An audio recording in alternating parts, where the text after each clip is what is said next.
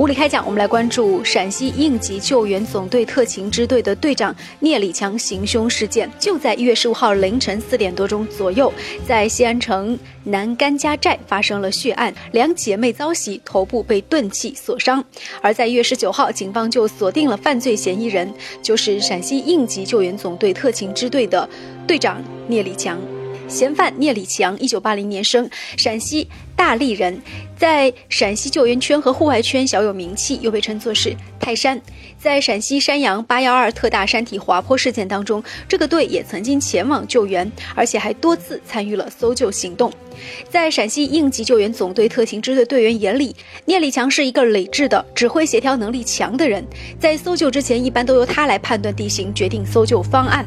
而聂礼强曾经在数年前因为酒后强奸一个过路女子未遂而入狱。就在一月二十二号深夜，聂礼强已经是投案自首了。而两名伤者被送往医院救治之后，十四岁的妹妹已经苏醒，而姐姐娟娟因为伤势过重而导致无效死亡，年仅十六岁。好的，这是我们对于这个事件的一个基本的回顾。聂李强，陕西应急救援总队特勤支队的队长。这个事件呢，在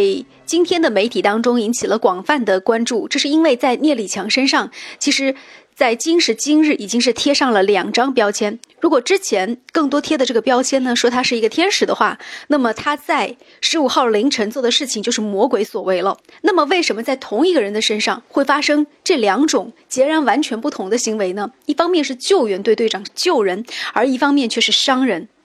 这一时段呢，我们也请时事评论五月小龙带来他自己的一些观点和分析。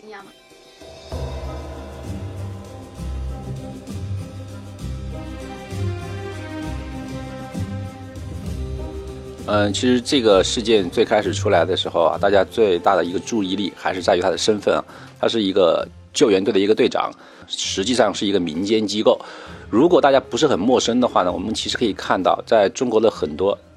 自然灾害。里面都有民间救援队的身影，包括前一段时间比较有名的那个长江的那个帆船事件啊。首先，这种现象呢是一种比较好的一种可喜的现状，因为民间力量是一个很自发自觉的，愿意投身到公益、投身到一个救助的队伍里面去的。而这一部分人呢，都是一个普通的老百姓，他们是出于自己的意愿，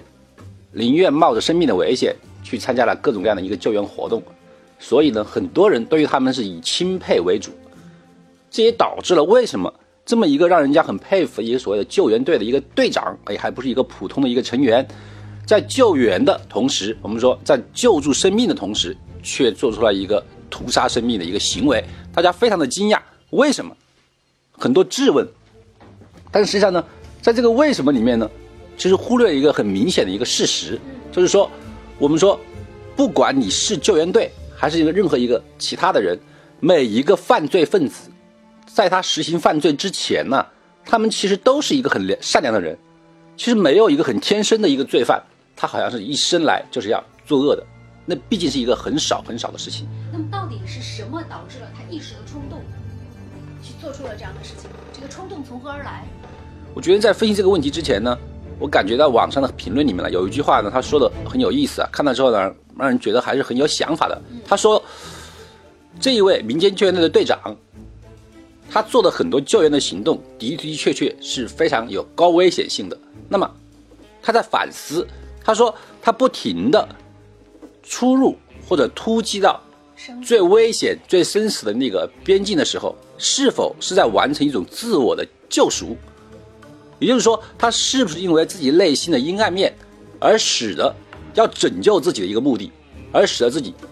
拼了命、拼了自己的力量去拯救其他人。在这里呢，我们可能判断不出来到底是不是真正这样一个原因。但是呢，由此也启发了我另外一个想法，就是说，实际上我们现在整个整个中国目前为止是一个和平年代。是和平年代里面呢，我们看到的周围比较和平的一个事态啊，已经很长时间了。我们可能很难想象，像现在部分。呃，地球比较冲动乱的地区，比如像科索沃、中东那些地区，那些很处处充满了死亡和屠杀的个情况，我们可能是难以想象的。可是，如果一个救援队伍的话，他面对很残忍的自然灾害，或者说是车祸也好，哎，等等也好，他们眼睛里面所看到那种生死、那种残酷，肯定不是我们这些正常人能够理解的。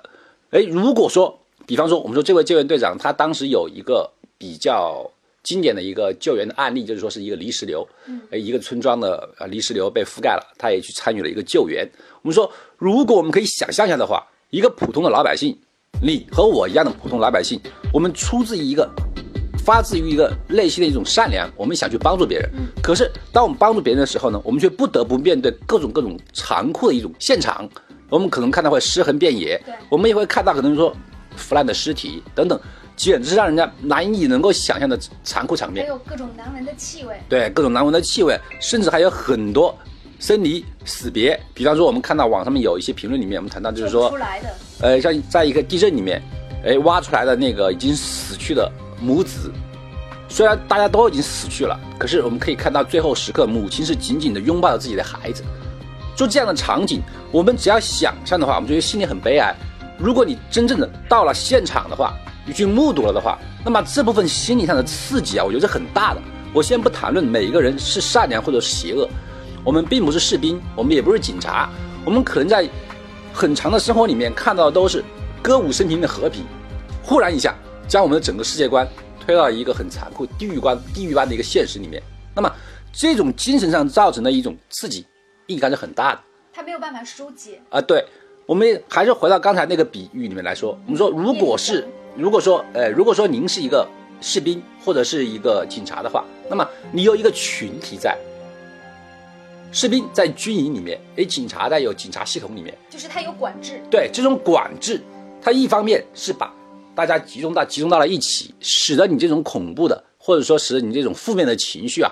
不至于挥发出来。同时呢，整整个系统里面的人呐，互相还有一个牵制，哎，有领导，有上下级关系。可是我们放到一个民间机构来说呢，一个民间的救援团队，加上我们现在的交通设备如此的发达，你坐飞机也好，你坐动车也好，你在一个小时之内，你可以穿越上千公里。那么你上一个小时，你还在。生死边界线，目睹了无数的生命的灭亡，哎，消亡。可是另外一个小时以后，你却来到了你原来生活的一个环境里面，歌舞升平。歌舞升平，你可以站在你的马路上面，看到普普通通的很多来来往往的一些人。那么，你这种刚刚的强大的对你意识的冲击力，是否能够从你的精神状态里面走出来呢？你甚至可能会产生一种很凌乱的感觉，哎，我不知道现在这种状况到底是和平的，还是刚才那种生死之间。那么，哪种才是现实？对，哪种是现实呢？如果这个时候缺乏一个心理专家的一个引导的话，他又不像士兵一样，既缺乏管制，然后又没有一个强大的一个约束力的话，他忽然从生死的状态下转换到一个和平环境里面，那么思想上绝对会出现一个很凌乱的场面。我先不说别人。我如果幻想当中，如果是我自己的话，我觉得我很难从这种情绪里面走出来，因为就像我们每一个普通人一样，当你遇到挫折、遇到失败的时候，那么这种负面的情绪将会影响到你几天，甚至上个星期。而如果你受到这种打击，不仅仅是一个负面的失败情绪，甚至是死亡。呃，而且我觉得他们这样就是做看惯了生死的人，可能对于生命他也没有看得那么重，因为，嗯，我记得。就是有一个电影，前段时间播放叫《极道者》，那所有的人在生命消亡的那一就是瞬间，他跟他的伙伴说的同样一句话，都是说我们一会儿再见。他没有说我们可能要等很多年之后才能见，他说我们一会儿就见。也就是说，其实像从事极限运动或者是从事比较危险的这种工作，实际上他们对于这种生命能够有多长，实际上他们就是比普通人来说的话，会有两种极端吧。要么他就会变得非常非常的珍惜生命，就看看多了生死，觉得生命很可贵。但另外一方面，他可能，呃，如果发展的不好，引导的不好，他会觉得生命很渺小。而这种渺小，他自己无能为力的时候，他就会觉得，其实生命没有什么。如果民间救援力量是一种道德方面的一种崇高的话呢，我觉得的的确确需要一个心理干预在里面。